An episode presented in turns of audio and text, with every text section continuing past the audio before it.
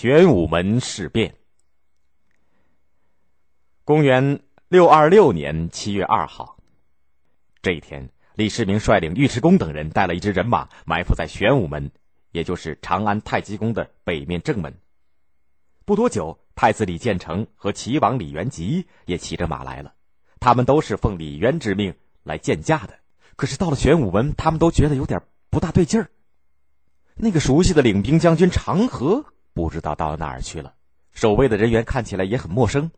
正在疑惑的时候，门官传出话来说：“让他们把护卫留下，只身去见李渊。”李建成一听，调转马头就往回跑。这个时候，李世民一边高喊“站住，别走”，一边骑马赶了过来。李建成哪里肯听，只是没命的跑。李世民眼疾手快，搭弓一箭射死了李建成。李元吉见了这种情况以后，也拉弓来射李世民，但是心里慌张，拉了几次弓都没有拉开。这个时候，尉迟恭带了七十名骑兵赶到，一阵乱箭把李元吉射下马来。李元吉吓得拼命逃，又被尉迟恭一刀砍死。李渊在宫里等着三个儿子，却听到外面乱成了一片，不知道是发生了什么事儿。尉迟恭已经手持长矛，带人马涌了进来，向李渊禀报说：“李建成、李元吉阴谋作乱，已被秦王杀了。秦王怕乱兵惊动皇上，特派我来护驾。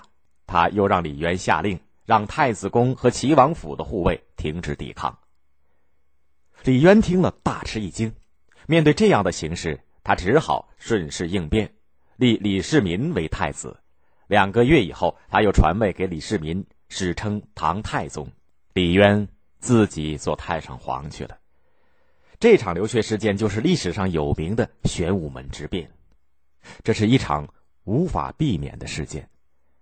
按封建宗法制，也就是古代维护贵族世袭统治的制度，李渊称帝以后，只能立长子李建成为太子。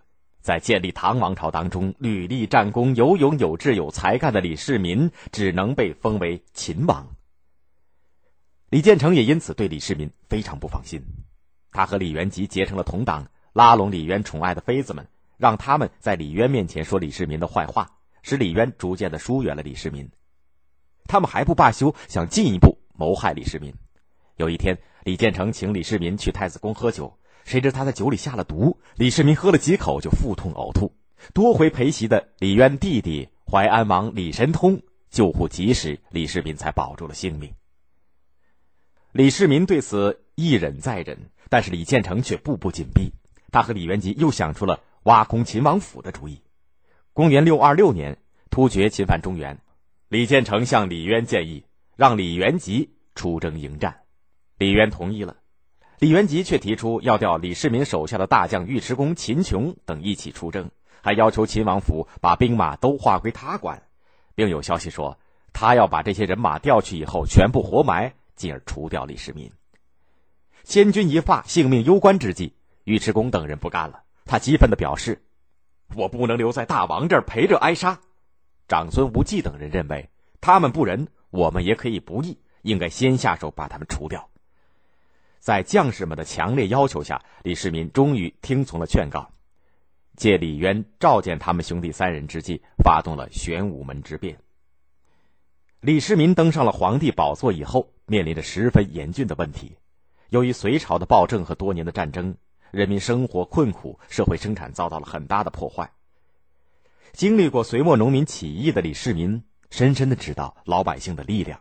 于是，他就花大力气恢复社会秩序和经济生产。李世民善于安抚人心，在玄武门之变当中，他不得已杀了李建成兄弟。当他登上帝位，就追封李建成为西王，李元吉为海陵郡王，并下诏以王子之礼把他俩改葬。落葬之日，李世民不仅允许两宫旧部去吊唁，而且还亲自参加了葬礼。玄武门之变以后，有人向李世民告发说，李建成手下一个官员魏征曾经劝说李建成谋害李世民。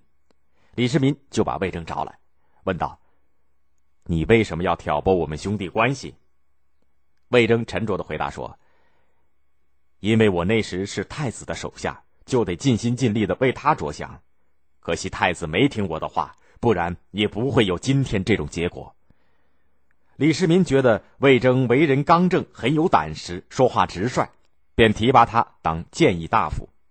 唐太宗还公开对大臣们说：“治理国家就像治理毛病一样，即使治好了病，也还得注意休养。